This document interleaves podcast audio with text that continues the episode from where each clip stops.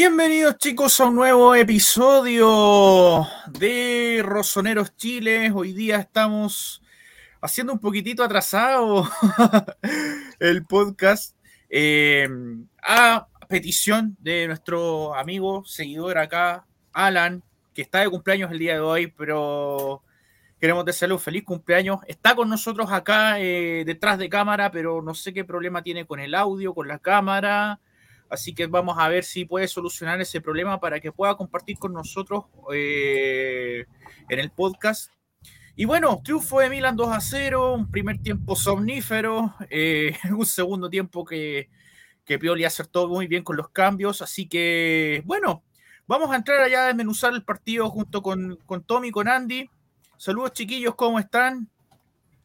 Hola, hola. Eh, hola a todos, yo llegando así hace media hora, apurando todo, muerto de hambre, muerto de cansancio, de sueño. Pero aquí estamos eh, para hablar de una nueva victoria en Milan y cómoda victoria en Milan, diría. Eh, Andy. Muy cómoda, de hecho, muy cómoda, pero encuentro yo que se pegó un poquito de, de confianza. Claro, pero está bien, está bien. Sí, está, se pueden dar esos lujos. O sea, yo no soy partidario de eso. Para mí, estos equipos hay que mandarle 7 a 0, pero. Mientras lo sepan administrar, yo no tengo ningún problema. Y lo supieron hacer. Sí, muy bien, de hecho. Bueno, bueno, vamos a um, saludar a toda la gente que se está conectando acá. Saludos a Martín González. Ahora toca um, el famoso Esprecia que la última vez dijimos que vamos a darle un baño, nos, tocó, nos dieron tremendo baño. Uf, el peor partido de la era Pioli el último partido contra Especia. Saludos a Erika, saludos a Álvaro, saludos a Claudio que lo vi ahí en el, directo de la Biblia del Calcho. saludos también a mi amigo la Biblia del Calcho que cumple un año con su canal hoy día. Eh, saludos a Salvatore, que también lo vi por ahí. Y saludos a Dylan también. Feliz cumpleaños a Alan. Aquí, bueno, parece que Alan tuvo problemas con, el, con su internet, así que eh, si lo pillamos por acá en los comentarios, eh, obviamente este live también va dedicado para él, a su día, el día de su cumpleaños. Bueno, entremos ya a desmenuzar el partido, vamos a entrar en materia. Vamos a partir como clásico con las formaciones. Andy, esta es la parte tuya, así que te voy a apoyar con, lo, con las formaciones. Dale nomás, dale. Espérame un poquitito, déjame maximizar todo. eh, vamos a partir con la alineación de Milan, por supuesto. Aquí. Vamos a partir con la alineación de Milan. Ahí está. Ya. Bueno, bueno. Eh, bueno, Milan formó con Mañán, inamovible en el arco. Y acá empezamos con el show de, de nombre de suplencia. Hubo tres debutantes en Serie A en este partido. O sea, con el Milan por lo menos esta temporada. Eh, Calulú, Gabbia, Romagnoli y Valo Touré, que a, a última hora se, se, incluyó porque inicialmente iba a ir Teo Hernández de titular. Eh, Tonali y Benacer la pareja en el mediocampo.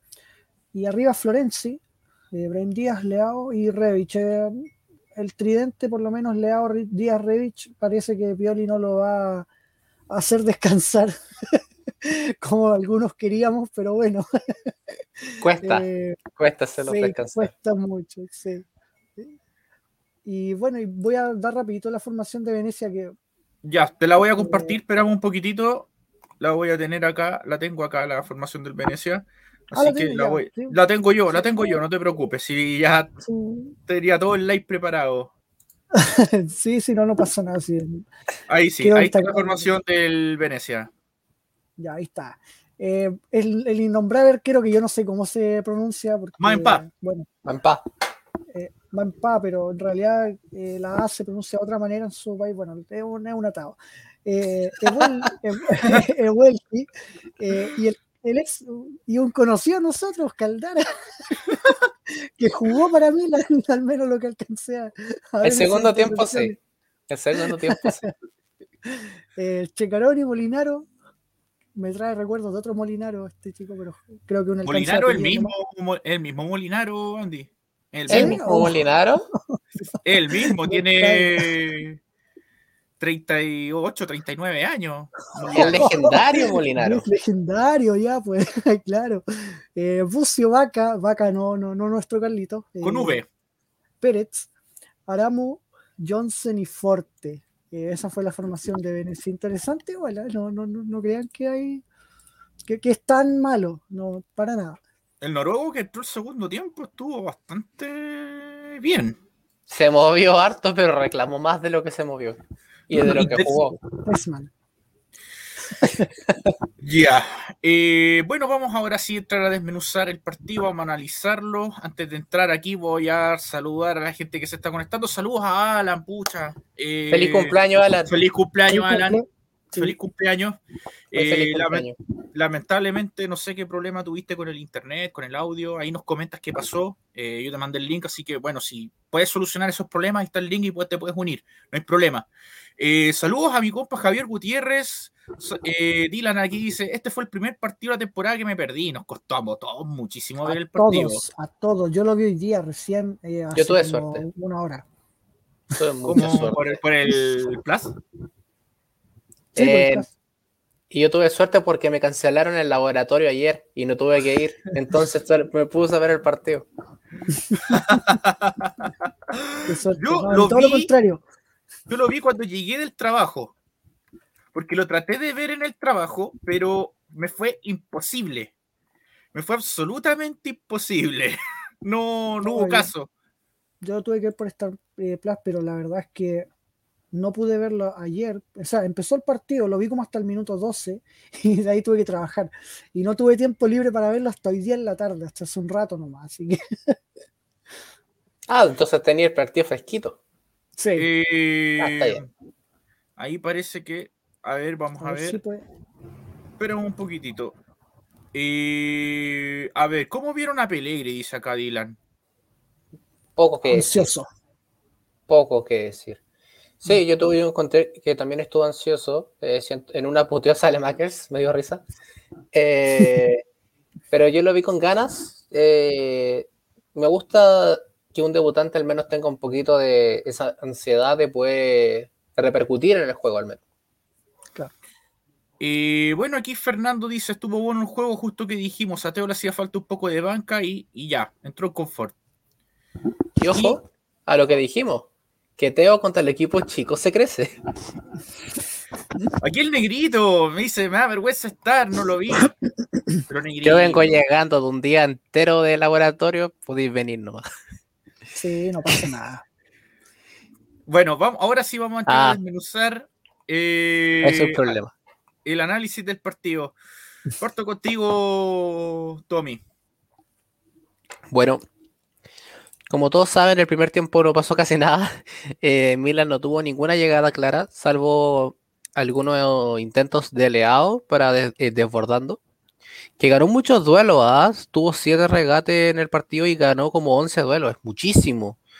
Pero el problema es que a Leao le necesito 9 para poder conectar esos centros.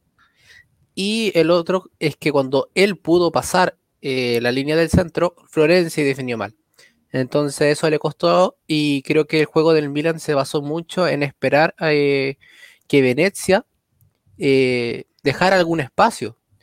Y como también teníamos a un Brahim Díaz que estaba muy apagado, eso costó mucho. No podíamos filtrar por el centro, entonces solamente, y como Leao era el único que hacía como desequilibrio, por así decirlo, éramos muy predecibles. Entonces eh, Venecia cerraba un solo lado y entonces no teníamos más de dónde agarrar. Eso cambió el segundo tiempo porque Brahim Díaz empezó muchísimo mejor y también con los cambios. Entre Teo Hernández, Salemakers y, y también Pellegri. Y estos cambios fueron vitales. Eh, Benacer, que hizo un gran partido, eh, aprovechó a Teo Hernández, que, como siempre un puñal por izquierda. Y Brahim Díaz también se, se encontró el gol, con el gol por lo mismo. Y después ya Salemakers, que de verdad entró como modo Maradona. Eh, eh, casi se manda un golazo y, y la asistencia que le manda Teo para el segundo gol es impresionante.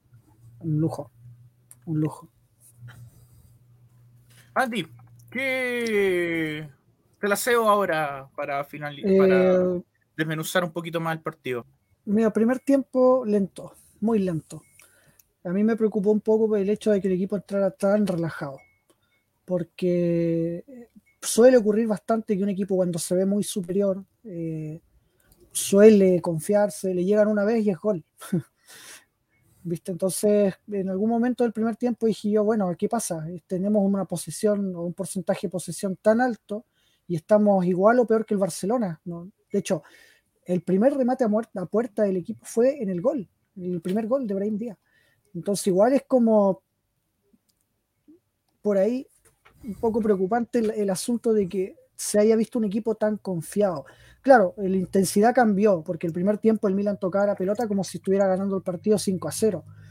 Pero eh, lo cierto es que se cambió un poco eh, eh, la actitud y, la entrada de algunos nombres también desequilibró bastante el, juego a favor del equipo, porque hay que decir también que hubo algunos rendimientos individuales que a pesar de jugar contra Venecia no fueron buenos, o fueron discretos en realidad, porque puntos bajos, bajos no hubo.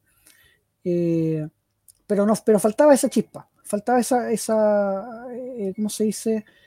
Eh, ese impulso desde atrás, que eventualmente Teo Hernández trajo, pues, si entró a ser la figura del partido, eh, o una de las figuras del partido. Eh, pero aún así, creo que esto tiene que cambiar contra Spezia, porque no va a ser el mismo equipo. Spezia juega algo más que Venecia. Y, ya, y lo vimos, con, yo por lo menos vi el partido con la Juventus que le propuso Spezia, lo apretó y lo complicó mucho. Entonces, eh, para Pioli esta es tarea, creo yo, de poder eh, ser capaz de leer un poquito mejor el partido, tratar de asegurar en los primeros minutos un gol para dar un poco de tranquilidad y tratar de que el rival genere esos espacios, porque si tú no te pones en ventaja, el rival no te puede, no te va a dar espacio, menos jugando de visita contra un rival que sabe que es muy superior. Eh, el empate les conviene a un equipo como Venecia. También me gustaría agregar algo de que, por ejemplo, en, en análisis, eh, ustedes vieron que en el partido contra la Juventus el Milan probó el 3-5-2. Ya, ahora también lo probó. Cuando, cuando ingresó Pellegrini, Milan pasó un 3-5-2 súper marcado. Eh, estaba claramente Tomori, Calulu y Romagnoli en defensa. Salemaker y Teo claramente como carrileros. Y Kessi de media punta. Eso fue un.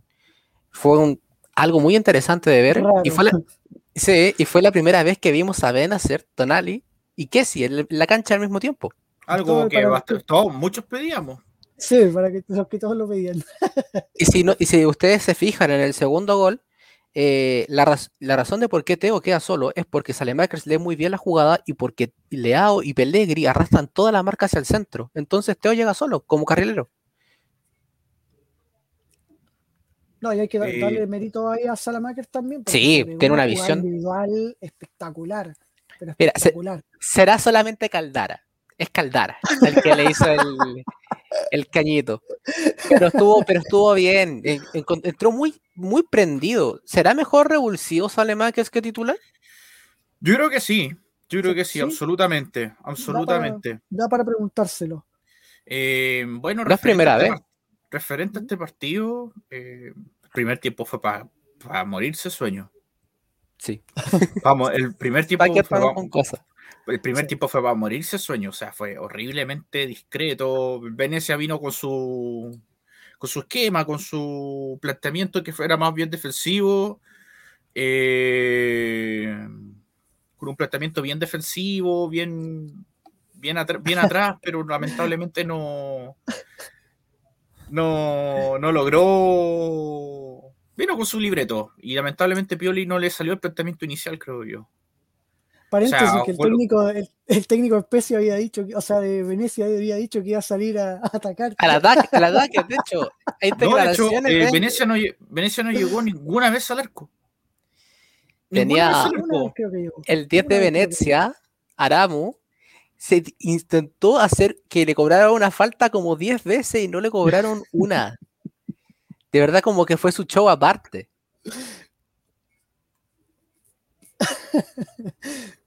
es que de verdad, no sé. Nada que, nada que hacer, en fin. Em, y el segundo tiempo, yo creo que con los cambios, Pioli, ah, como dice Claudio acá, Pioli acertó los cambios. Pioli muy acertó muy bien los cambios acertó todo bastante bien, pero lamentablemente no, no logró. Eh, eh, o sea, logró a partir del gol de Brian Díaz desbloquearse en el arco y, de ahí para adelante el Milan fue una tromba con Teo, en el ataque Salamakers que entró en modo eh, en modo Maradona, como dice el Tommy. Y de ahí, de ahí en adelante se aseguró el partido. Eh, a, mi parecer, se aseguró el partido a partir de ahí. Y bueno, y lo menciono en Rosa, peor menciono en Rosa, los relatores de Star Plus son horribles. Disculpe que me disculpe el Seba. que, me tocaron los mexicanos. Que me Lamentablemente. Sí. Pero. Oh, eh, era, era peor, era peor aún y por lo general ESPN a ellos los coloca en partidos que no son tan relevantes eh, siempre. Y tuvimos la mala fortuna de que nos tocara porque eh, en, otros, en otra señal de ESPN a la misma hora eh, habían equipos que en Sudamérica se siguen más. Entonces coincidió nomás la, la, mala fortuna. Bueno, en los dos canales estaba el PSG contra el Mets. Es el PSG de Messi, que no jugó Messi. Y el otro estaba Cristiano Ronaldo con el Manchester United para enfrentar al West Ham por la Copa de la Liga, que es una copa que no vale nada. Entonces, no entiendo cuál es la prioridad. Y Cristiano no jugó, ¿eh? pero. Además. Sí, pero igual, eh, en este momento, por exposición y por cantidad de seguidores, claro que eh, van a preferir a, ¿Cómo se llama? A, transmitir al PSG, a Manchester United que a Milan. Sobre todo Milan jugando con Venecia. Si hubiera sido un Milan Napoli, por ejemplo, yo estoy seguro que los relatores no harán esto. Ya, pero Milan Venecia un partidazo.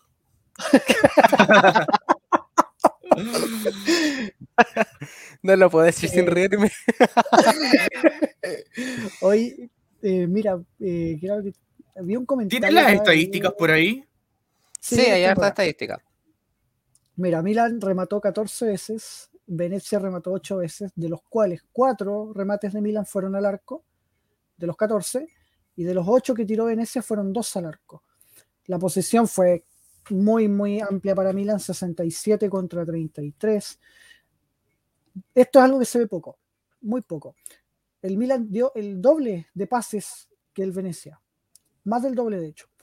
Eh, o no, exactamente, 638 contra 314. Eh, y, esto igual lo quiero, lo quiero hablar ¿eh? a modo eh, ya individual de ahí. La precisión de los pases del Milan fue del 87% contra 75% de Venecia y uno de los grandes responsables de esto fue Ismael Benacer. Que, viene, que viene levantando su nivel, Benacer. El partido de Benacer fue espectacular. El pase que le mete a Teo eh, para el primer gol, increíble. un lujo, un lujo, un lujo. Eh, y bueno, y falta, un parejitos 13 a 12, así que. Harta falta, harta falta. Sí. Eh, es que yo encuentro también que si estamos con Tonali como. Para mí es Tonali y alguien más. Yo creo que para, para todos en este punto. Y para que Milan tenga más juego y, tenga este un juego más preciso, un juego más colectivo, Benacer tiene que estar sobre Kessi. Así, cada uno a su máximo nivel, para mí Benacer es mejor que Kessi. Sí. Para mí. No, que sí han dado un bajón de nivel horrible. O sea, yo creo que de momento, si tuviésemos que elegir una titular, yo creo que Tonali y Benacer se llevan ventaja. Hay que sí, Pero si a mí me preguntas, el, mejor que si con el, el mejor Benacer, para mí el mejor Benacer es mejor. Es que el mejor Benacer fue elegido eh, incluso con, lo de Gian Paolo y la mala, parte de Pioli al principio. Fue elegido en el equipo ideal. Para muchos. Entonces, de la Serie A. Eso te dice algo. es que es muy talentoso, ese es el asunto. Lo otro que también quiero dar un par de, unas cuantas estadísticas. Eh, por ejemplo, en términos defensivos, los jugadores que tuvieron más recuperaciones fueron Romagnoli con 10 y Calulo con 9, que es muchísimo.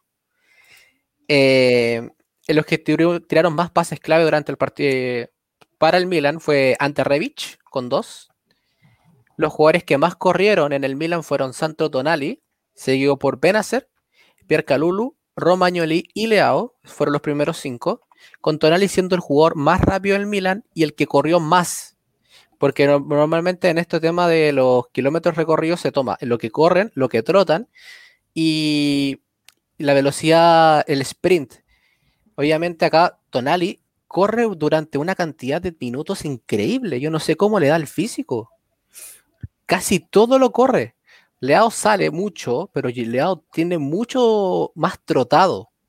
Tiene más corrido que, que trotado, pero trota mucho más que un Tonali. Y Tonali de verdad corre demasiado y me impresiona.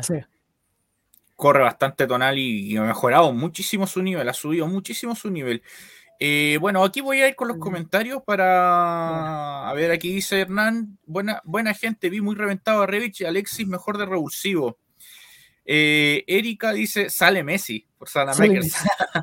Qué buen nombre. Eh, Robert Cass dice: Saludos muchachos. Si Calulú mantiene el nivel y regresa en Calabria, ¿quién podrían? Yo sí. Calabria. Calabria. Calabria. Calabria. es capitán. a ver, yo creo que Calulú hoy físicamente es más que Calabria. Físicamente pero es la única área. El resto todo es mejor que área, todo. Defensivamente, ofensivamente. Eh, técnicamente. Técnicamente, tiene más visión, centra mejor, no, eh, no hay punto de comparación. Calulú es un muy buen prospecto, tiene un muy buen futuro, pero Calabria es lejos mejor. En este momento, obviamente. Claro. Bueno, aquí nos saluda Nico. Saludos, saludos Nico. Saludos, Nico. Eh, Rodrigo Martínez dice: ¿Cómo se vio a Caldara? ¿No habéis partido? Malísimo. Paseado, paseado en la palabra. Jugó para el, Milan. Mira, el primer tiempo estuvo bien, Caldara, pero porque Milan estaba jugando lento, digámoslo, y Revich estaba, no es nueve. Yo cuento que contra un Giroud un Ibra Caldara se, se moría, explotaba, no sé. No, Caldara lo vi muy mal, muy mal. No, porque es que en realidad Venecia entero se vio beneficiado con el primer tiempo del Milan, porque el, Milan jugó muy lento. Estaban como jugando así por. Parecía entrenamiento. Sinceramente, era. No le pasemos la pelota. E, eso era. Pero no llegaba al arco. Sí, le faltaba eso nomás. Pero el segundo tiempo parecía que Caldara se puso la rosonera porque se lo pasearon, como dijo el Tommy. Es que el cambio sale Makers. No, y la patada en la guata que le puso a Salamakers, la verdad. Después, como de venganza, le colocó esa tremenda patada en la guata. Qué bancable. Aquí Dylan dice que hay que contratar un jugador mexicano sudamericano de peso para que transmitan todos los partidos. Mm, yo creo que sí. Ah, puede sí, con James, que agradezco todos los días, cada minuto, cada segundo del día, que no haya llegado, lo transmitirían todo. Pero me da lo mismo. Me da lo mismo. Bueno, eh, Claudio dice, creo que Piori le acertó todos los cambios, el de Tomori no lo entendí, eh, me costó entenderlo en realidad, eh, pero como Gaby es más lento, el equipo se ganaba más atrás y con Tomori se paraba unos metros más arriba y eso sirvió. Mesías de titular y Salamakers a la banca creo que una buena opción. Hay que ver cómo se acopla Mesías primero, porque recién esta semana acaba su condicionamiento físico y empieza a entrenar con sus compañeros. Hay que ver. Ahora, eh, calidad haya. Eh, se, ha, rumoreado harto dentro del ambiente de Milan eh, que el chico en sus pruebas físicas y todo lo está haciendo bastante bien. Así que hay esperanza de que probablemente sea titular eventualmente. bueno, aquí otro comentario de Joaquín Dalprá. Saludos, compadre. en el primer tiempo teníamos dos laterales en los cuales el que jugó de defensa fue más al ataque. me imagino que se refiere a Calulu. porque Baloturé no subió tanto. no me pareció tan mal Baloturé, pero no me gustó. Pero, discreto, muy discreto el partido de. Onda, era como, Leao, haz todo por mí, no quiero hacer yo nada. y Leao se tiraba todos los regates solos y no tenía. Sí. no lo acompañó nunca. Es que yo creo que a Valo le faltan los mecanismos, conocer la dinámica del equipo. Yo creo que como revulsivo está bien y yo creo que lentamente se va a ir acostumbrando al ritmo del equipo. O sea, yo, no es mal jugador. ¿Ah? Yo creo que tuvo un mal día, nada más, porque él ya ha jugado antes y ha tenido muy buenos partidos. O, partidos aceptables. Yo encuentro que tuvo un mal día nomás. Claro. Aquí Erika dice: el mejor Benacer se parece a Modric. Más o menos. Sus cositas ahí.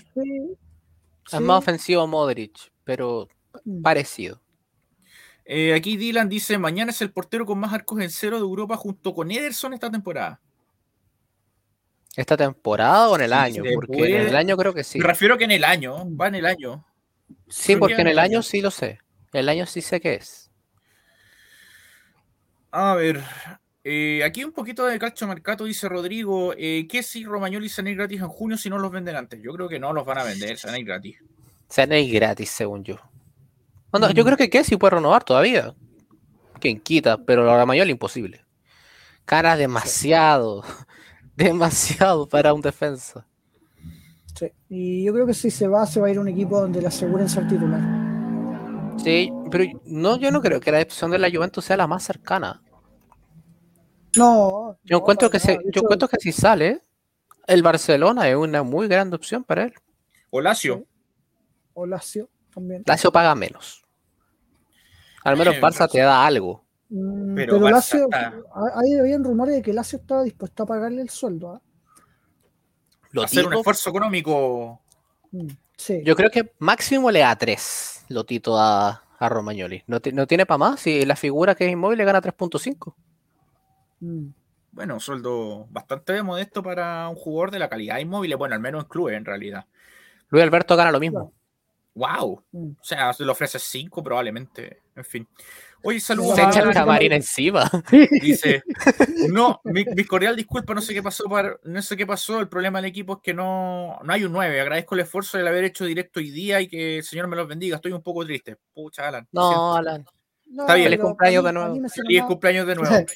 Disfrute el día, todo lo que tenga, todo lo- todos nuestros deseos son positivos para usted. Así que gracias porque la intención es lo que vale. Sí, eso.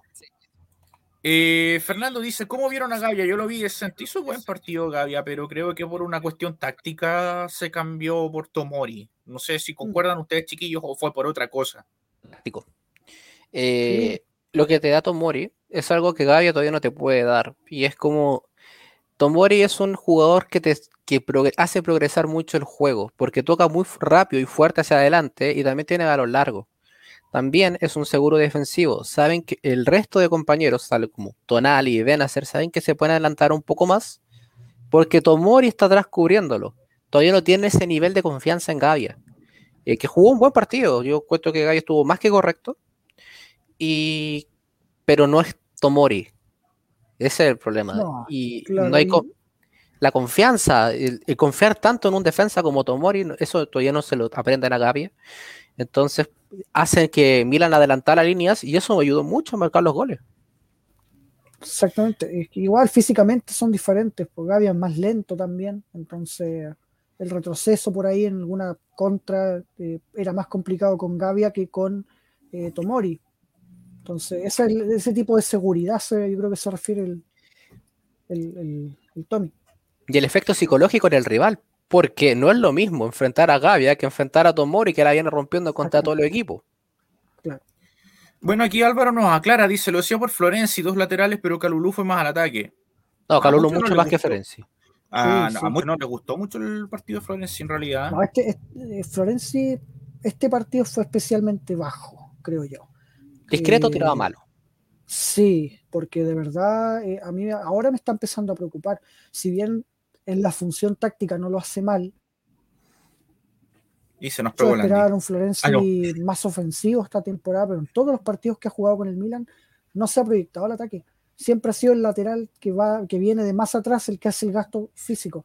Y esto habla de lo que había dicho hace dos, tres lives atrás. Eh, me preocupa el estado físico de Florenzi por firmarse. Eh, bueno, aquí vamos con JJ. Saludos, Joaquín. Eh, lo vi en el live de la Biblia y también por ahí. Dice saludos, Miguel, Andy, David. Te confundes con- Fue un partido en general. No entendí por qué se peleaban Leao y Salamakers al final. Ah, son amigos, están peleando por nada. Capaz Ay, que, ay. le- ca- capaz que Salemakers haya, no sé, eh, molestado a Leao porque Salemakers sí participó en un gol directo y él no, quizás, no tengo idea. Pero siempre se bro- se bromean de, de esa forma. Sí.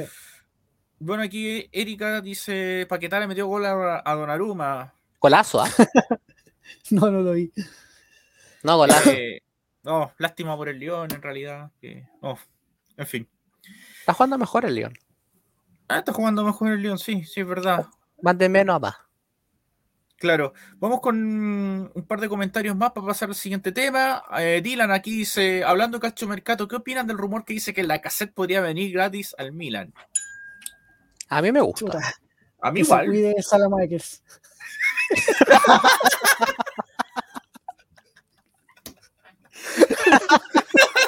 O no, aquí Erika dice que se va a aprovechar de Samu.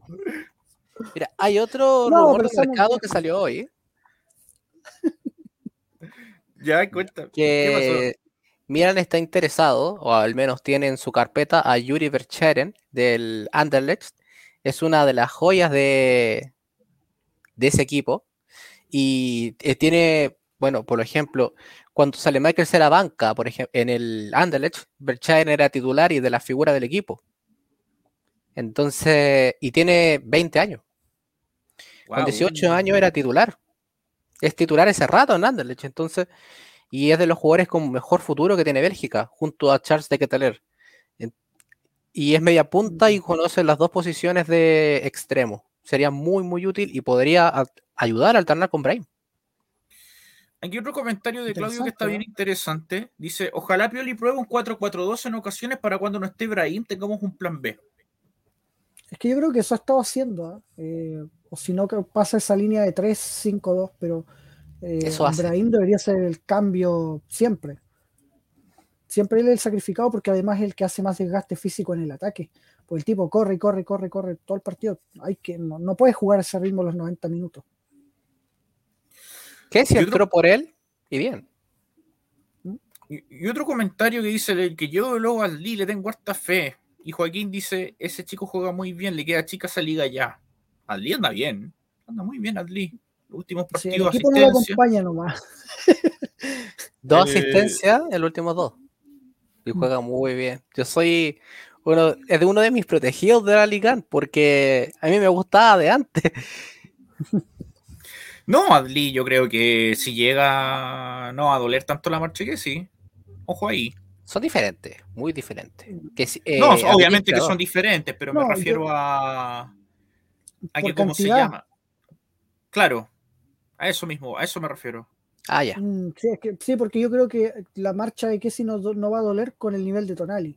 Ahí sí uno puede decir, bueno, no duele porque Tonali está jugando a un nivel descomunal. Eh, pero como dice Benacer Adli, por ejemplo, es muy interesante, o, para darle recambio a Brahim Díaz también.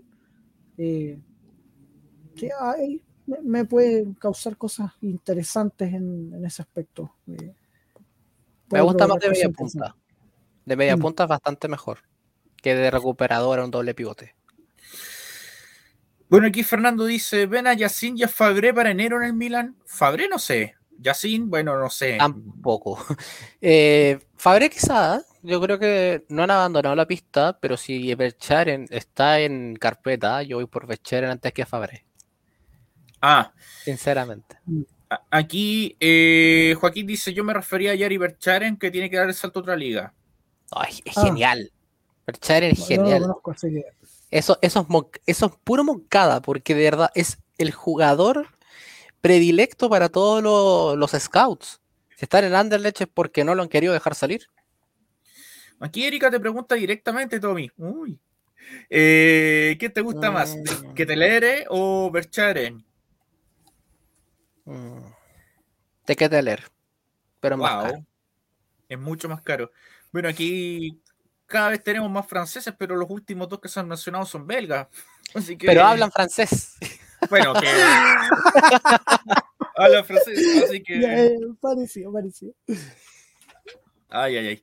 Ya, bueno, vamos con. Vamos a cambiar un poquito el tema. Vamos a la parte más esperada del podcast. Vamos a entregar los premios. Vamos a partir con el Maldini y la fecha. Vamos a partir con el Maldini y la fecha. Eh, y eh, vamos a. Aquí tengo los resultados de Instagram. Ya la historia se borró, así que eh, voy a tener. Aquí los anoté en un blog de notas. Ganó el Maldini de la fecha para los seguidores en Instagram. Teo Hernández con 55 votos. Seguido con Tonali de 37. Tercero, Brahim Díaz con 32. Y Salamakers con 27. Hartos votos para Tonali Díaz para mí. Eh, Tommy, ya parte con un voto, Teo. No, Teo. Hay que decirlo, si Teo entró y cambió el partido. Independiente que haya recibido pases geniales tanto de Benacer como Salemakers, eh, él fue decisivo porque el centro que le mete a Brahim es perfecto y después define a la salida del arquero con un zurdazo cruzado imparable. Son dos participaciones de gol en, media hora y se lo merece. Venía de ser el peor y ahora el mejor. Andy. Igual, Teo. Hoy día, bueno, sí, Teo se crece contra los equipos chicos y hoy lo demostró de nuevo. Eh, le dio la profundidad al Milan que, o, ese empuje que le faltaba. Porque entró él y cambió el partido. Así de simple. Bueno, yo creo que va a ser un anime. va a ser un anime. Yo igual Teo. O sea, un gol y una asistencia. Eh, ¿qué, más te puede, qué, más te, ¿Qué más puedes decir frente a eso? Aparte que Troble dio un cambio de ritmo distinto al equipo. Eh, él y Salamakers que venían bastante mal, venían siendo bien criticados los últimos partidos, sobre todo Teo. Eh, y hoy día manifestó y hizo un partido bastante bueno como para sacarse un poquito de las críticas y, eh, y entró bastante bien, entró bastante bien y creo que ojalá siga así, para, ojalá siga así en realidad, para que podamos, para que, para que pueda tener una continuidad y de cara a los próximos partidos, y ojo que el más importante se viene el próximo martes contra el Atlético Madrid. Así que mi voto también es para Teo Hernández. Unánime hoy día el Maldini en la fecha, porque aquí eh. los chiquillos también mencionan a Teo, Alejandro, JJ, eh, Dylan, Bárbara, saludos Bárbara, eh, que nos está viendo desde Conce. Erika aquí discrepa, se lo das a la Makers. Hay muchos que se lo querían dar a Makers. Sí, Hay muchos. Ojo, había muchos que igual le querían dar el, premio a Calulú también. Tuvo un despliegue físico espectacular. No, Pero puse en el podio a Calulú. ¿Y ¿Cómo va Twitter? ¿Pudiste hacer la encuesta en Twitter, Andy, o no? No, no, al final no la. No la al final no, la. es que estaba muy encima, sinceramente. Ah, ya, ya, perfecto. Sí, estaba muy encima. Perfecto. Entonces, Teo Hernández, por unanimidad, casi se lleva el Maldini de la fecha. Eh, aquí, Repunte, ¿ah? Salvatore. Salvatore dice Brahim Díaz. Se lo da a Brahim Díaz. No, yo lo encontré bajito. Mm, yo lo encontré hoy día no. Hoy día no. Hizo el gol. Está bien, abrió la cuenta y todo. Muy buena lectura en el gol.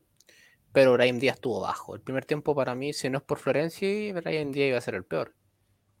Estuvo muy desaparecido. y bueno, ya entregamos el Maldini. Bueno, viene el Nemesis del Maldini. El Castillejo de la fecha. Mm. el Castillejo de la fecha. Eh, que también. Eh, aquí, o el Churchill la fecha, que muchos le quieren poner el Churchill la fecha. no está mal. No está mal. Eh, aquí muchos me han dicho que por qué no le cambiamos y le ponemos el Churchill la fecha. Así que vamos a hacer una encuesta en Instagram a ver si definitivamente cambiamos el nombre al Churchill la fecha o lo dejamos tal cual como está, Castillejo de la fecha. Eh, según Instagram, eh, lo ganó Florenzi con 75 votos.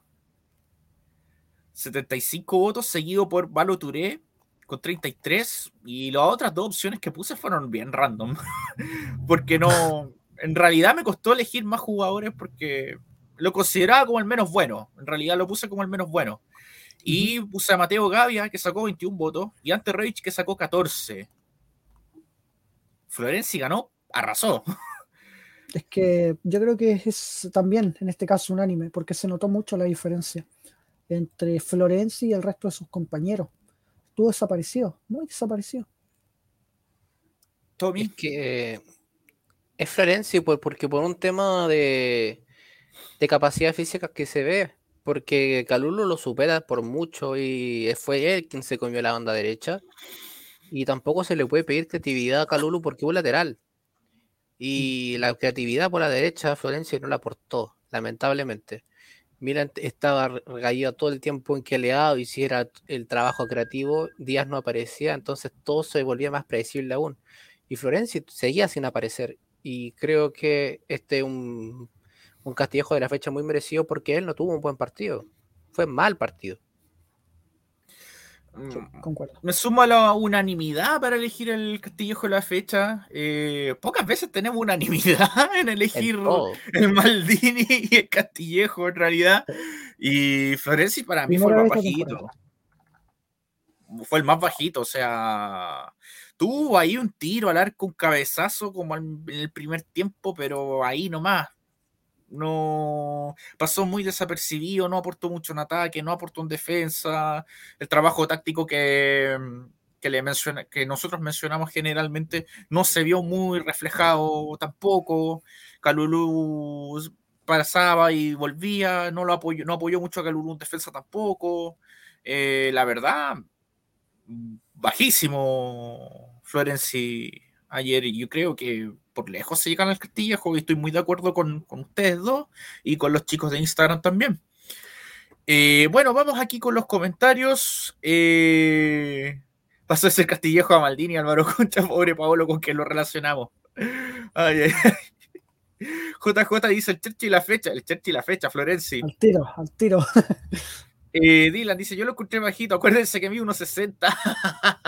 ah, verdad. Eh, Claudio dice Castillejo para Valo Touré. Wow, pero el Chechi la fecha para ESPN y Star Plus, que locos más nefastos y guayados para ver el partido. El comentario fue muy aburrido. Eso yo encuentro que el partido no era tan malo, pero el comentario mm. sí. Y eso le hizo aburrido. Aquí Bárbara dice: si estuvo bajo Florencia y se merece el Chechi la fecha, al menos por esta vez. Hoy está, está ganando harto adepto el Chechi la fecha. Sí, eh, sí. Eh, el Castillejo la fecha dice Salvatore, los narradores de ESPN. Oh, horrible. Para, el, sueño. No, es que de verdad, de verdad, eh, más que comentar el partido, estaban conversando entre ellos. Era como ver un partido en, el sillón de la casa. Estaban viendo el partido así, no sé, tomándose una chela. Alejandro Solares, una duda existencial, no sé si lo han notado, pero en todos lados, fuera de las páginas que hablan del Milan, cada vez que publican algo de Ibrahim se menciona también a Messi. ¿Ustedes saben por qué? La verdad no. Yo al menos porque, no. Porque es bajito, tiene regata y es algo rápido, ¿será? Pero, ¿Y porque usa la 10? Claro. Por características puede ser, pero yo encuentro que son muy diferentes. No, muy diferente. demasiado diferente. Sí.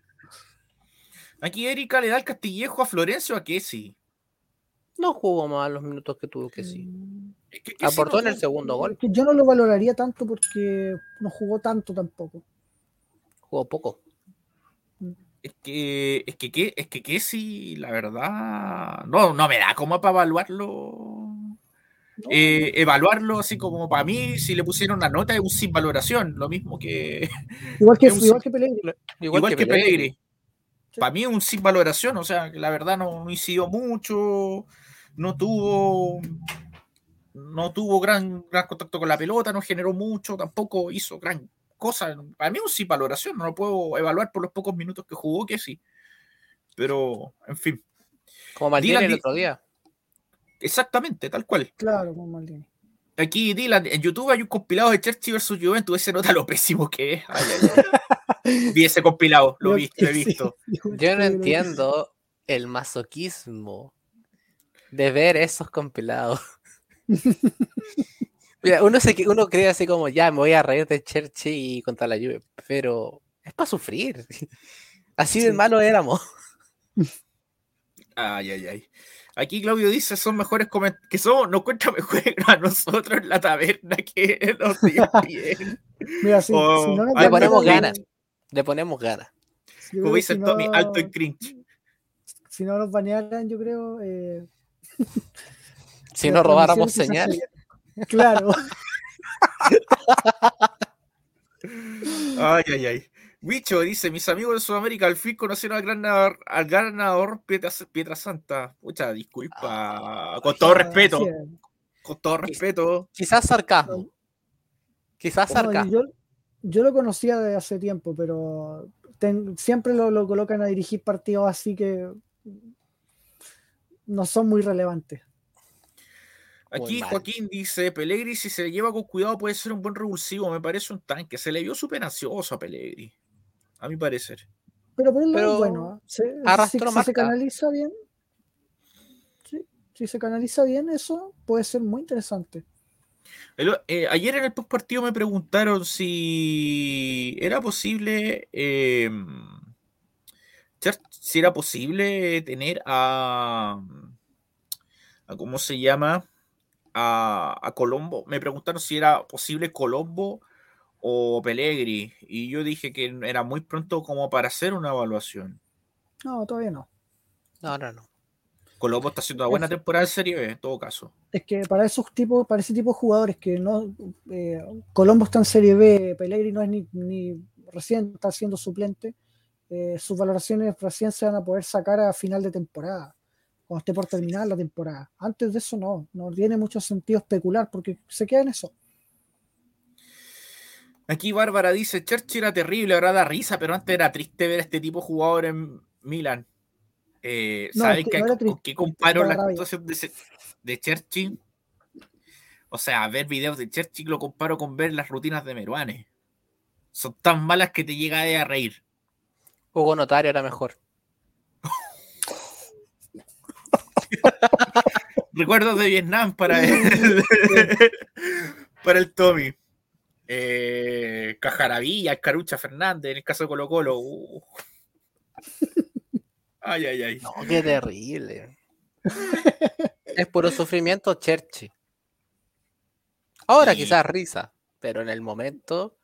Ah, ah. era desastroso. Y así varios, y así varios. Aquí Piopi dice: Cuando narra Pietra Santa, pongo el mute. Mira, sí, sí, el partido en Star Plus estaba en italiano también, pero si no fuera tan, tan mala la narración italiana, yo lo dejaría, de verdad. Porque hay algunos comentaristas que son muy buenos, pero de repente pasa lo mismo que acá en Sudamérica y ponen a relatar a tipos que, oh, viejo, no. Es como ver un partido en la RAI, ¿cachai? Los partidos en la RAI, te quedas dormido en la mitad. Eh, así más o menos. Eh, pregunta Alejandro, pregunta, ¿cómo, ¿cómo vemos al Napoli, el actual líder de la Serie A? Uf, lo que juega Napoli. Oye. Lo que juega Napoli. A mí no me convenció las primeras fechas, tampoco contra la Juve. Mm porque contra, le costó mucho una Juve que no tenía casi ningún jugador.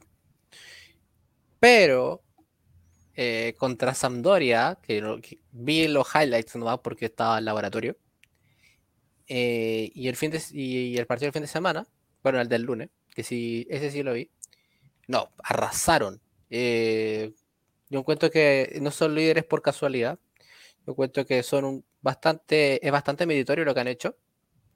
Y tienen un técnico muy bueno como lo es Luciano Spalletti. Y es un técnico que es mejor que Gattuso, entonces ganan ahí. Y es uno de los técnicos que ha tenido más segundos, terceros lugares en la serie en los últimos 15 años. Entonces hay que tener en cuenta lo cómo Spalletti se ha metido en el top 4 el último año. Lo que, pasa con Spalletti... Dale nomás, Andy.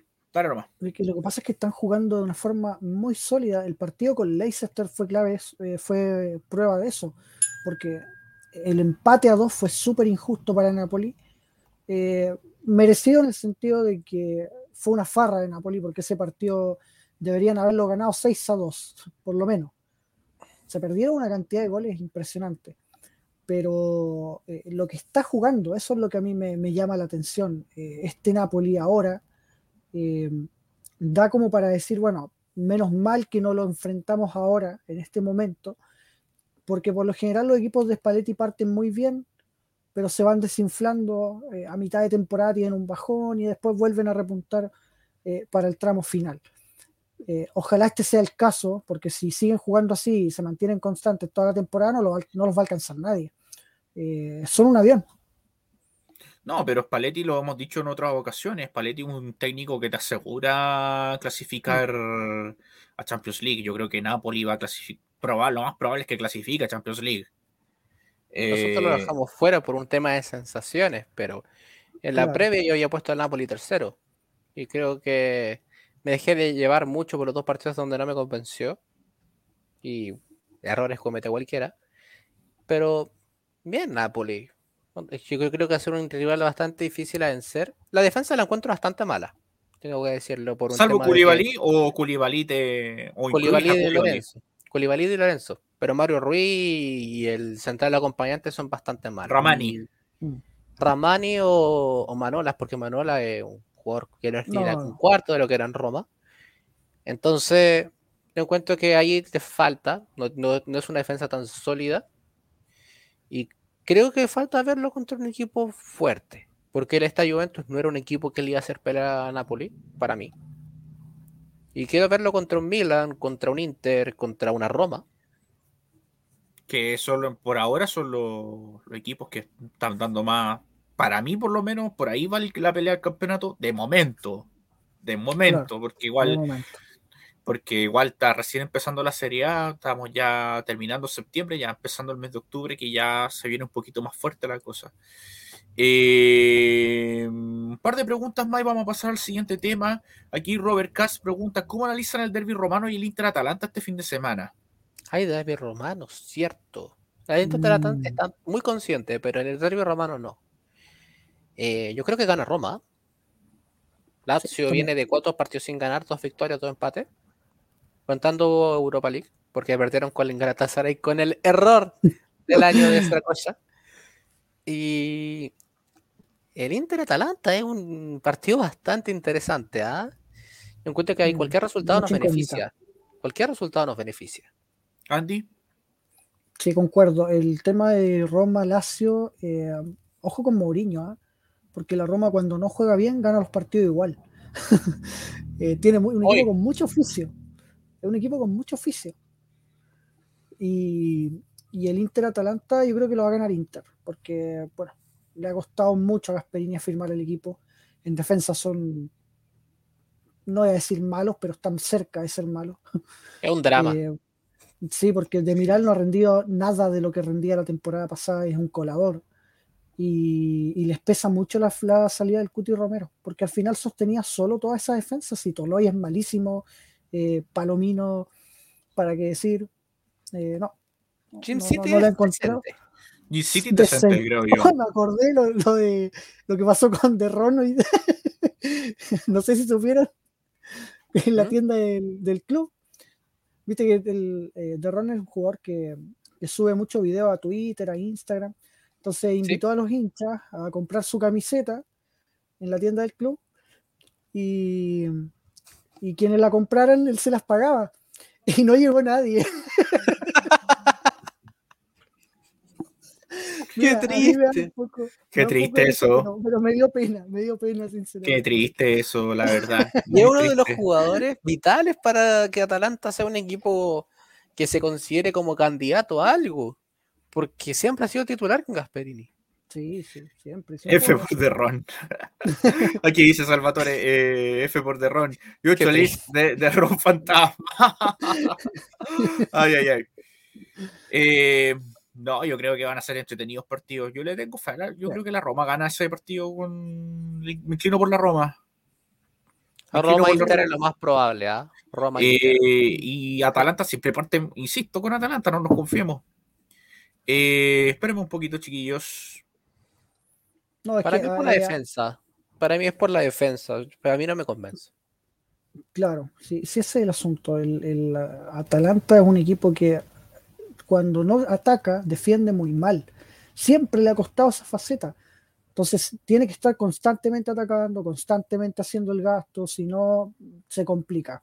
Y, esa eliminatoria con Valencia en la Champions, en octavos, eh, hace dos años, le fue la clara muestra de eso, porque eh, el global fue como un 8 a 4, 8 a 5. Entonces. ahora sí, eh, volví.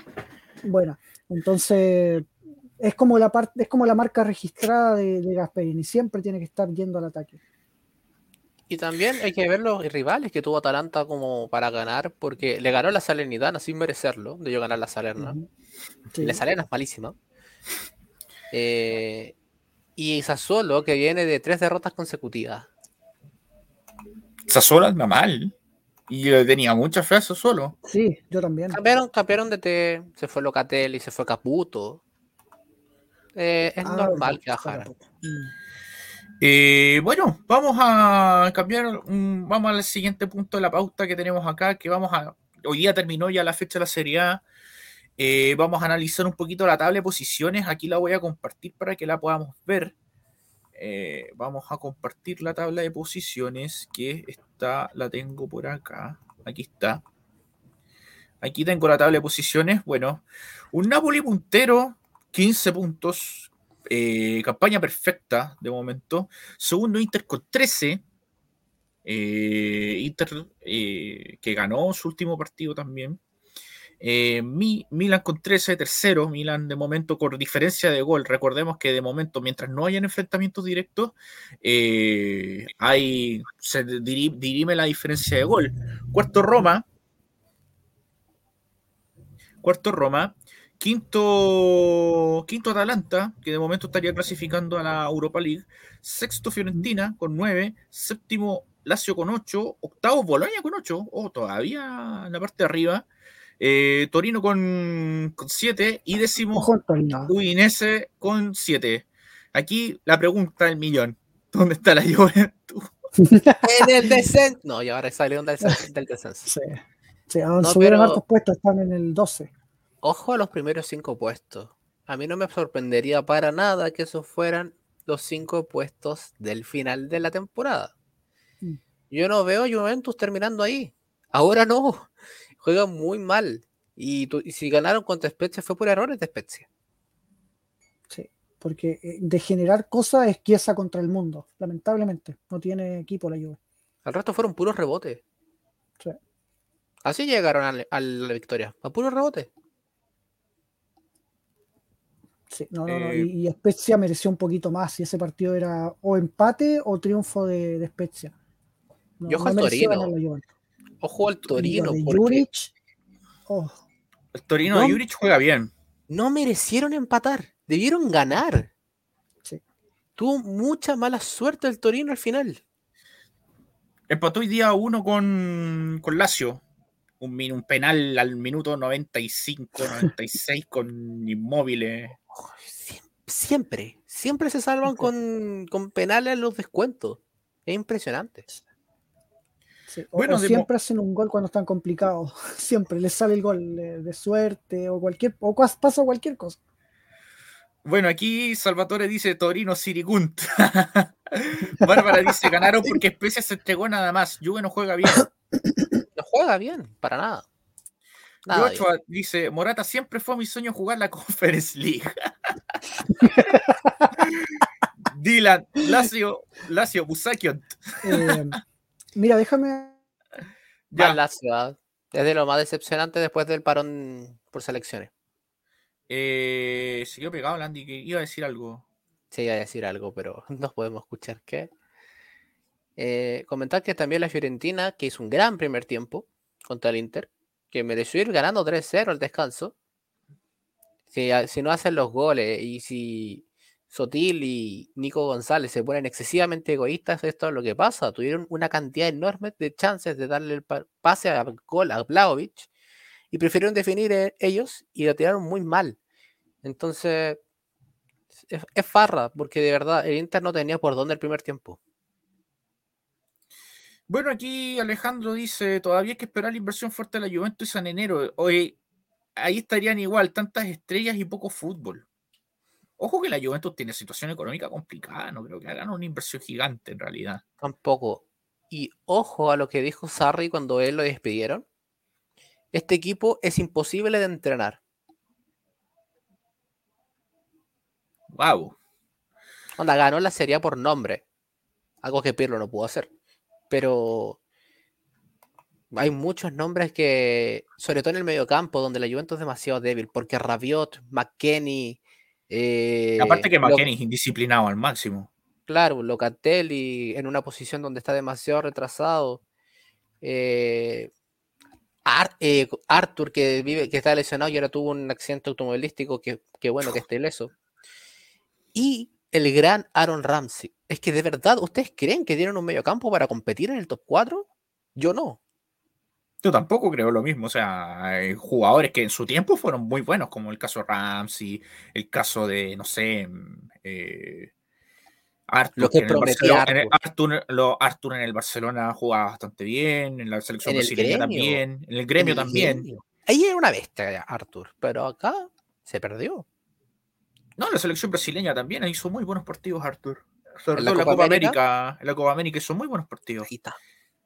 Eh, Pero aquí dicen que Juve no clasifica a Champions esta temporada y Claudio dice, la Juve juega igual a su camiseta. Horrible. La tercera, la primera es bonita. La tercera, no, la primera es sobriecita, pero la última, uf, una horripilancia camiseta. Parece pelota de voleibol. Aquí Claudio dice, Bakayoko sería titular en la Juventus. Conociendo a Alegre, con el gusto por los jugadores físicos, sí, sería titular. No es broma.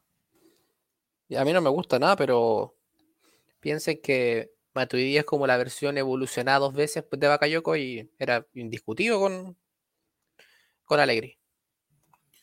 Aquí vamos a ver acá. eh, Javier dice, Pjanic era el rey del mediocampo de la Juve. Se... Le Claro. Pjanic. Sí, es que Pjanic era el eje, el que hacía to- casi todas las jugadas. Y usted, ¿quién es Locatelli al lado de Pjanic? ¿Quién?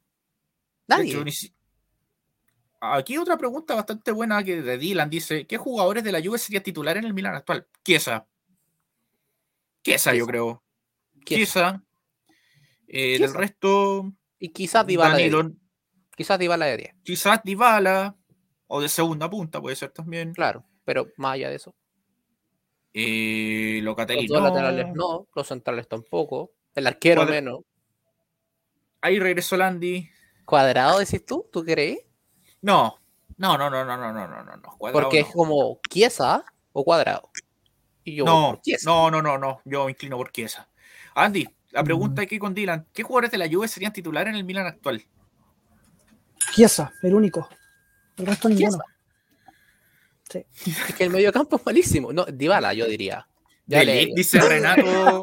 De, Qué de buen la- de comentario. Ligt, dice Renato y Claudio. ¿De Ligt? No, yo creo que no. Tampoco. No, no, no, no, no. no. Ni siquiera es titular en la selección holandesa. Hasta están diciendo, eh, al fin, eh, Van hay un técnico que sabe de defensa si juegan Van Dijk con De Brick y no juega De Light. Aquí Kenny dice Ronaldo. Ah, verdad que se fue. Sin él no son nada. No, es que ese es el tema. Eh, la Juventus por último hacía goles con Cristiano. Ahora sin él no hacen nada, ni eso. Eh, Bárbara dice acá, si siguen así de mal en la tabla, ningún jugador va a querer llegar. Se les va a complicar mucho. La partida de Cristiano los dejó en el suelo. Es Pero que, ojo, ah, es que ojo, sí, dale. es que Cristiano Ronaldo, o sea, se veía venir que Cristiano se quería ir. Porque cuando terminó la temporada, eh, Cristiano sacó todos sus autos, su colección de autos de lujo de Turín. No se supo para dónde, pero se los llevó todos. Entonces, como que estaba dando luces de que no iba a seguir. Y como que quisieron dilatar el asunto, dilatar el asunto, y, y hasta que no pudieron más. Pero, pero Cristiano ya tenía decidido irse.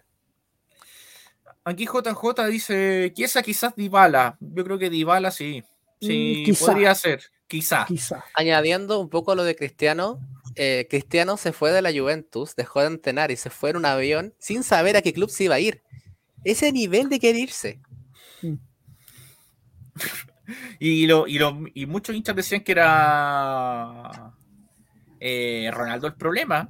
Y- pero el problema es la estructura general del equipo No, Juventus, el- que el es equipo. horri- es horripilante. No, es Que que un antes bu- tenían. Que un buen técnico como Allegri ni siquiera pueda encontrar el equipo. Yo creo que a Allegri le está pasando un proceso similar al que tuvo con nosotros. El 2013-14, que con un equipo bien discretito. Pero Es ni que- eso, porque ni siquiera ese Milan jugaba tan mal. Es que piensa lo que tenía Alegre antes de la Juventus, porque él, él tenía una Juventus que tenía Pirlo, que tuvo a Pogba, que tuvo a Vidal, que A tuvo Pjanic. a, a Pjanic, a Marquisio, Pjanic. Matuidi, incluso Kedira sería titular hoy. Kedira, que Ujú. fue campeón del mundo, que fue campeón de, con el Real Madrid. ¿Qué jugador así hay en Juventus ahora en el medio campo? No, y ojo, la defensa era un muro, porque estaba Lichtsteiner, estaba Samoa, estaba Bonucci con Chiellini en su, su pick Barzagli en su, en su pick Barzagli, también. también. Buffon también tenía Ahora no tienen nivel. nada comparado hace Claro. cinco años, nada. Nada. Bueno, eh, próximo partido de Milan contra lo Spezia. Muchos recordamos el nefasto partido del mes de febrero, donde eh, para mí fue el peor partido de la era Pioli y para muchos fue el peor partido de la era Pioli, más aún que el 5-0 que nos propinó Atalanta. Peor. Peor. Eh, donde ni siquiera se pateó el arco, donde tuvo mucha. tuvo eh, poca incidencia en el arco. Eh, los cambios, planteamientos, todo fue raro, todo fue mal. Y a partir de ese, partido se empezó a derrumbar el sueño de, del escudeto, creo yo. Tommy. Sí, es un partido que de verdad trae malos recuerdos. Una cancha que trae una derrota que nos dejó con perdiendo la punta. Porque ahí fue cuando Milan perdió la punta y después llegó un Inter que ganándonos merecidamente eh, estuvieron la ventaja a cuatro puntos y ahí Milan con baja, baja moral, bajo nivel físico, como que se rindió la lucha por el escudeto. Y yo encuentro que muchos de los jugadores se lo van a querer tomar como una revancha. Y espero que sea así terminamos más molestos y enojados, furiosos después de ver este partido. Recuerdo las conversaciones en el grupo de WhatsApp, Andy, ¿te acuerdas ahí? No, sí, eh, ayer di otro día. Es que lo que pasa es que, a ver, este era un partido que en el papel se tenía que ganar sí o sí. Y, fue al final lo que todos como vaticinamos, eh, se podría decir, porque este fue el punto de inflexión. Acá el Milan perdió el escueto. No, fue ni antes ni después. Ni siquiera la derrota contra Inter fue tan lapidaria como esta. Yo creo que el, la diferencia, o sea, yo creo que la gran diferencia eh, entre este partido y el partido de, febrero pasado, que fue el, partido que estamos recordando, el último partido contra Especia, es que eh, de parte de Especia no hay tanta diferencia de plantel con lo que tiene ahora, pero sí no está un muy buen DT como lo es italiano está Thiago Mota al frente como DT, que si bien le plantó cara a la Juventus, pero cualquiera le puede plantar cara a la Juventus ahora. Eh, y en el caso Mota, verde todavía. Y en el caso, y en el caso de Milan, eh, tiene una plantilla más amplia y tiene un estado físico muchísimo mejor que, que el de febrero del año pasado, porque yo considero, y lo, he dicho un montón de ocasiones, considero que la, fue una maldición jugar la Europa League el año pasado y partir desde las fases previas. Es que ahí Milan también venía Copa Italia encima. También, o sea, también, o sea, Copa, Italia también que nos tocó, y de hecho nos, nos eliminó el Inter, o sea, también nos tocó un, febrero muy pesado, muy sobrecargado con, con, muchos partidos y el equipo físicamente ya no se podía más, el equipo se fundió físicamente en enero. Estaba muerto en enero el equipo.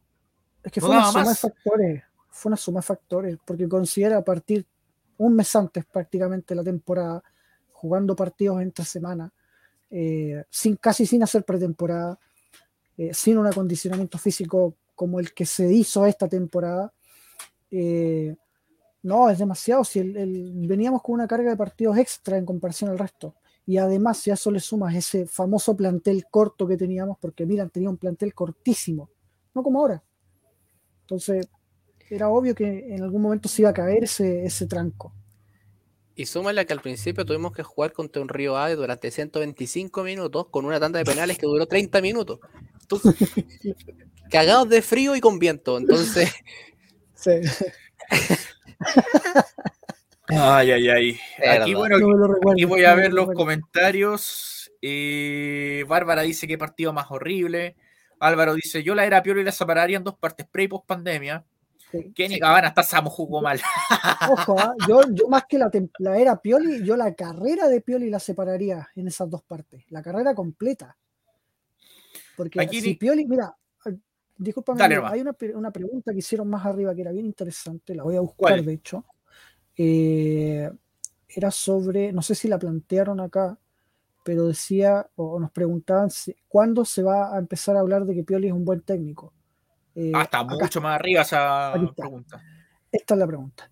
¿En qué momento se comenzará a hablar de la confirmación de Pioli como buen técnico? Lo que pasa es que, como dice el dicho, tu fama te precede. O sea, Pioli lamentablemente en Italia no tiene buena fama, es como Gianpaolo, antes de llegar al Milan era un caso similar más o menos, porque los rendimientos eran similares.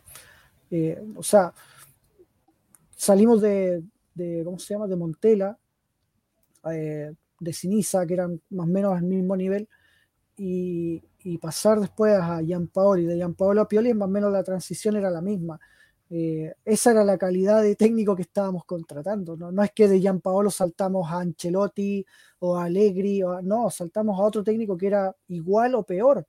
Entonces, eh, le va a costar, le va a costar, va a tener que ganar algún título con el Milan o un par incluso para comenzar a considerarlo de verdad un buen técnico.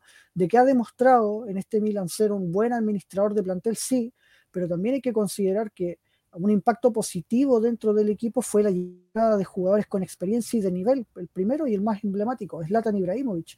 Yo no creo que Pioli hubiera logrado esta unión de Camarín y esta, eh, ¿cómo se dice? Y este nivel de compromiso de los jugadores eh, porque fue claro el partido con Venecia. No sé, toda la, banca de lesionados y de no disponible estaba Mesía, Bakayoko, eh, Krunic, Zlatan, Giroud, Calabria y, y, cuando y y cuando se grita el gol de Brahim Díaz saltan todos en, en, éxtasis celebrando el gol. Esa unión yo no la veía desde hace muchos años. Entonces, que Pioli haya logrado esto también tiene que, mucho que ver con la llegada de algunos jugadores. Entonces, ¿cuándo se va confirmar a Pioli como un buen técnico cuando logre resultados. Antes de eso no, porque al final los resultados son los que mandan. Pero hasta ahora el trabajo lo ha hecho bien, porque ha administrado de la mejor manera posible eh, el equipo y, el, y, las piezas con las que dispone y, y, ha logrado sacar adelante también todas las adversidades, porque jugar con medio plantel lesionado también es algo que te juega en contra. Es algo que a Inter no le pasó la temporada pasada, por ejemplo, y que a la larga le terminó dando el escudeto porque si Inter hubiera tenido la misma situación que el Milan, probablemente nosotros habríamos terminado siendo campeones o terminando peleando el Scudetto eh, hasta la última fecha y no regalándolo 10 fechas antes. Eh, bueno, aquí Nico dice, me acuerdo el post partido en Insta, todos estábamos sufriendo. Creo que ese post partido lo hizo Landy. Sí, yo lo hice. Sí, ese post partido lo hizo Landy porque yo no me acuerdo. No creo que salí ese día, me acuerdo. No, ¿No te fuiste de vacaciones, sabes? Eh, no. no. No, fue. Todavía no me iba de vacaciones, yo salí. Mm. Sí, y, y, vi después el post partido que hizo Landy, estaba furioso. estaba así como estabas tú el post partido Cagliari. Es que perder la punta, perder la punta, perder la punta a manos del Inter contra un equipo recién ascendido, duele. Más allá de que Italiano planteara el partido perfecto, duele. Sinceramente. Eh, bueno, aquí Dylan dice: contra Especies Azul perdimos el título, raspador y nos metió dos goles a vez. Creo que no, pero ya estaba muy lejos. No, sí, Cuando perdimos con Sassuolo ya Inter nos sacó siete puntos. Estábamos muertos ya. No, no era forma más. de Ahí siete puntos nos sacó. 15 puntos de diferencia. Ah. Eh, saludos a mi compadre la Biblia el Calcho que hizo su directo hoy día y cumplió un año su canal, así que saludos también, Cristian. Muy buen contenido, como siempre, así que gracias por siempre por pasar por aquí. Che, tu madre me pegué. Otra vez. Me pegué en el dedo chico, weón. Televisión en directo, televisión en directo, cabrón. Oh, me los chascarros. Apaga la eh. cámara, apaga la cámara. Aquí Dylan dice. Ah, se le que risa. Eh, Dylan dice: jugaría con un 4-4-2 para darle descanso a Brahim. Mañana Calabria, eh, Tomori, Romagnoli, Teo, Kessi Benacer, Leao, eh, Pellegri y Giroud. Ese sería su 11 contra Express. ¿Ah? Calabria no está disponible.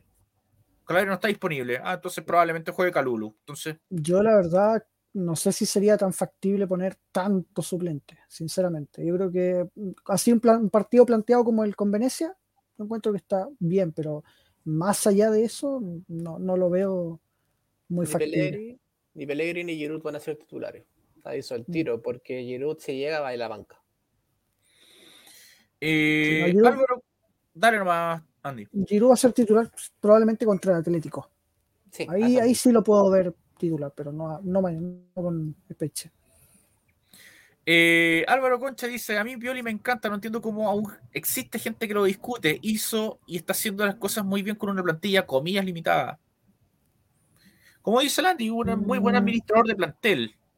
Pioli. Muy, muy, muy bueno. Y Sí. está mejorando las cosas que el año pasado se le criticó mucho, los planteamientos, eh, se La le criticó lectura. mucho por la lectura del partido que fue donde se perdieron muchos puntos, creo yo. Sí, sí. Le cambiaban el esquema a Pioli y listo, el equipo moría. Literal. Aquí Javier nos pregunta, candidatos al título. Milan lo va a pelear. Y yo encuentro Sí. que Pioli y los jugadores saben que lo van a pelear. Sus declaraciones dicen eso. Teo Hernández dijo que el top 4 no les basta, que ellos quieren pelear el título. Y yo le creo. Sí. ¿Por qué no? Eh, yo Por- creo que candidatos al título, bueno, Milan está, creo yo. Eh, Inter también está. El Napoli está. Y yo creo que la Roma. Yo creo que por ahí va la cosa. A la Juventus no la veo para pelear el título. Y ojo, candidato no es lo mismo que favorito, entonces tampoco nos- nos- nosotros somos los que tenemos que ganar sí o sí, porque al final el que tiene la plantilla más extensa en la serie A ahora actualmente es el Inter. Eh, y son los campeones vigentes, entonces ellos son los favoritos al título. Milan es un candidato. Y si es que hay un tapado por ahí, yo creo que alguien, un tapado se va a meter. Por el tapado, yo creo que, bueno, puede ser Vamos, Atalanta, que parte. Ojo Que- con las Fiore. Yo iba a mencionar a la Fiore. Atalanta que siempre parte mal y después se afirma. eh, la Fiore que anda bien. Napoli. Con... No, el Napoli lo Napoli, nombré. Claro, Napoli no lo nombré. primero. Napoli lo, lo- lo nombré. Eh, para mí, Milan, Inter, Napoli y Roma son los candidatos. Lazio tampoco la veo. Yo creo que a lo más Lazio No. va a pelear ahí en Europa League, el último cupo Champions, creo yo. Lo mismo, el mismo caso con Atalanta, que yo creo que por ahí va la cosa. Y ojo con la Fiorentina, ojo con la Fiorentina. Con las Fiore. Italiano anda mu- Itali- italiano con su equipo de la Fiorentina anda muy bien, muy, muy bien. Buen Ojo ahí. equipo. Que, un buen equipo. eh, tiene muy tiene un buen plantel. Y él, aparte, es un buen técnico. Yo creo que italiano sí o sí va a recalar, va a recalar a un. va a recalar en un grande. Tarde o temprano. Sí, sí. Totalmente. Va a, re- va a recalar en un grande. Aquí otro comentario. eh, Salvatore dice: Napoli la va a pechar en las próximas jornadas. Eso lo comentábamos en el grupo El Tauro, compadre. Eh, alguna tónica de Spalletti. Spalletti siempre parte muy bien. Muy bien. Y después en febrero se desinfla y después vuelve a, a finalizar bien. Recuerden Eh, al Inter de Spalletti, porque el Inter de Spalletti creo que había partido con 13, 14, 13 victorias en los primeros 15 partidos. Y después se desinfló. ¿Veis? Ent- yo- Ese antecedente hay que tenerlo en cuenta para los que se están ilusionando con un título para Napoli. Y terminó cuarto. Claro, y bueno, y ojo también, con la Roma en su momento tuvo dos subcampeonatos, pero porque se cayó el último partido, si no eran campeones. Aquí Claudio dice, Pioli se le critica que su aspecto técnico no lo tenía bueno, pero ahora ha mejorado y el equipo se ve confiado. Eh, exactamente, muy de acuerdo con eso. Y ya no juega un turco horrible. Aquí Erika dice, el Torino a Conference o Europa League. No sé si le... Para Conference te po- podría ser, pero no sé si para Europa Sí, a League. Bien Poega, de los mejores ahí según ley. En el toro. Ya, y por último, aquí, bueno, creo, ya nos comentaron esto, dice, el domingo hay derby del norte de Londres y derby de Roma. Ah, el Tottenham, Tottenham del Negrito contra, el el Arsenal. No, va a ganar el Tottenham. El Arsenal no. Mm, Sí, no, Arsenal no juega nada.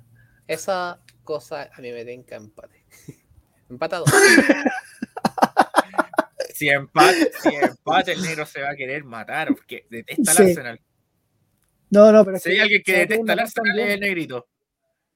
No, y se va a querer matar también porque Tottenham viene mejor, mucho mejor. Así también fue la temporada pasada y al Arsenal le ganó creo que los dos partidos. No, el, el segundo partido. El segundo partido. Sí, sí, vi el segundo partido que hizo, anotó un gol la mela de Rabona, que fue un ¿Pero golazo. quién es local? ¿Quién es local? No sé. La verdad no lo sé. Eh, ah, va a ganar el Arsenal. Ah, en el Emirates. Categórico. No, y va a ganar el Arsenal. ¿Por qué? Porque el Arsenal ¿En el siempre gana a Tottenham en Emirates. Siempre. Independiente que hayan mal, Uh. siempre le ganan. Y No bueno, falla. el derby, el derby de acá, po, Tommy. Junior Bicicleta Fernández, titular. Nah, es otro tema. No pesquemos. Recuerdos de Vietnam. Eh, recuerdos de Vietnam, sí. No, Sí, Junior. Fernández rindió el agua, así que. No, pero recordándose esa jugada ahí con la selección ahí. uh, Ah, el otro día que tiré el chiste de la bicicleta, fue bueno. Sí. Junior Bicicleta Fernández, o también le dicen Junior Mbappé Fernández. Cuando lo molestaban ahí, Junior Mbappé y Mohamed Zagal. Pero bueno, Hay que matar Eh. negro por lo que dije del Tottenham, pero está bien. te va a putear. Estoy seguro que te va a putear por interno, pero bueno. Ya, chiquillos, vamos cerrando el live. Eh, recuerden, eh, a los del team diferido, nos ven harto en diferido por lo que me he dado cuenta. Eh, dejen su comentario, dejen su candidato al Castillejo, dejen su like, eh, dejen su Castillejo y el Maldini en la fecha.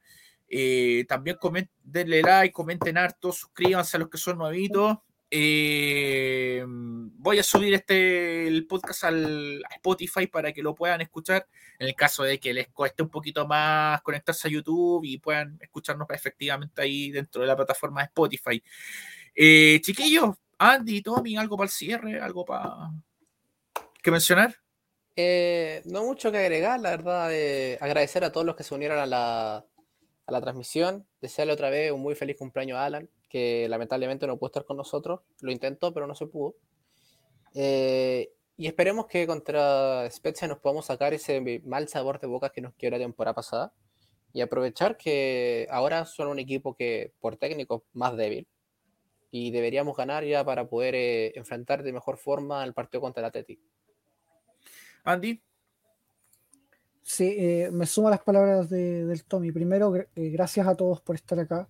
Eh, gracias por el rato, de verdad que se pasa bien en estos live con los comentarios. Eh, Alan, una pena que no hubieras podido estar, pero bueno, desde acá te mandamos nuevamente eh, la mejor de las suertes, toda la buena vibra, todas las bendiciones, no sé, eh, todo lo positivo, ya, para ti. Y eh, bueno, ojalá que eh, el Milan ahora sí se proponga ganar el partido con más, eh, ¿cómo se dice? Con más tranquilidad. No tener que esperar hasta el segundo tiempo para marcar la especha porque es un equipo que, bueno, quizás es limitado, que su técnico es inexperto, bien verde, como dije hace rato, pero aún así puede hacer algo de daño. Y, y, lo, y, y poder centrarse temprano en cerrar el partido y poder dejar descansar a algunos jugadores que son clave para el partido con Atlético de Madrid, que no va a ser fácil. Visitar el Wanda nunca es fácil por un tema de. jugamos que, de local. eh, Sí, jugamos de local. jugamos de ¿de local. Sí, jugamos en el San juraba que era en Wanda. Jura- juraba que era en Wanda. juraba. Bueno. Eh, ah, no, entonces, pff, ya, no vamos a ganar. ya. eh, Jugamos de no, local el Sí, El debut del local. El momento toco madera. Sí, toco madera, toco madera, lo primero. Eh, ah, no, entonces, bueno, sí, igual. eh, siempre hay que cerrar entonces el partido rápido. Eh, no- Milan, en lo ideal, tiene que ganar los dos partidos de local contra Atlético Madrid y Porto y, y un empate con Liverpool, yo me voy feliz. Eh, así que bueno, todas las suertes a todos los chicos, de verdad, los que estuvieron acá, nuevamente. Gracias. Eh, de nuevo agradecer a toda la gente que estuvo acá. Saludos especiales a Alan, pucha que lamentablemente no pudo estar con nosotros por problemas técnicos.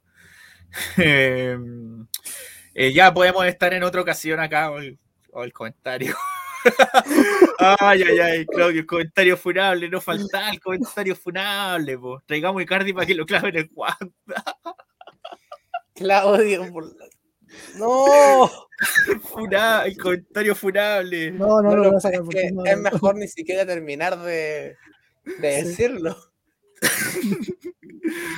Ya, y bueno, eh, gracias a todos por estar acá, eh, presentes acá. Insisto con los saludos a Alan en su, el día de su cumpleaños, por lo mismo hicimos el live, el podcast el día de hoy. También saludo a mi compadre La Vida del Calcho que cumplió un año con su canal. Eh, ahí estuve presente en los comentarios, eh, apoyándolo en su live que hizo poquito rato antes de que comenzáramos el podcast. Y bueno, saludos a todos por acá. Yo creo que nos vemos el sábado de la noche. Vamos a hacer el podcast nuevamente contra analizando lo que fue el partido contra la Especia. Y el próximo martes. Y saludos al negrito que ojalá pueda estar. Y el próximo martes vamos a fusionar el podcast con el martes de Milan, ya que coincide justo el partido el día martes, así que vamos a fusionar ahí los dos, los dos programas. Así que vamos a analizar lo que va a ser el partido contra el Atlético Madrid. Bueno, saludos Andy, saludos Tommy, saludos a todos los que están acá y como siempre nos despedimos con un Forza Milán. Forza Milán. Forza Milán.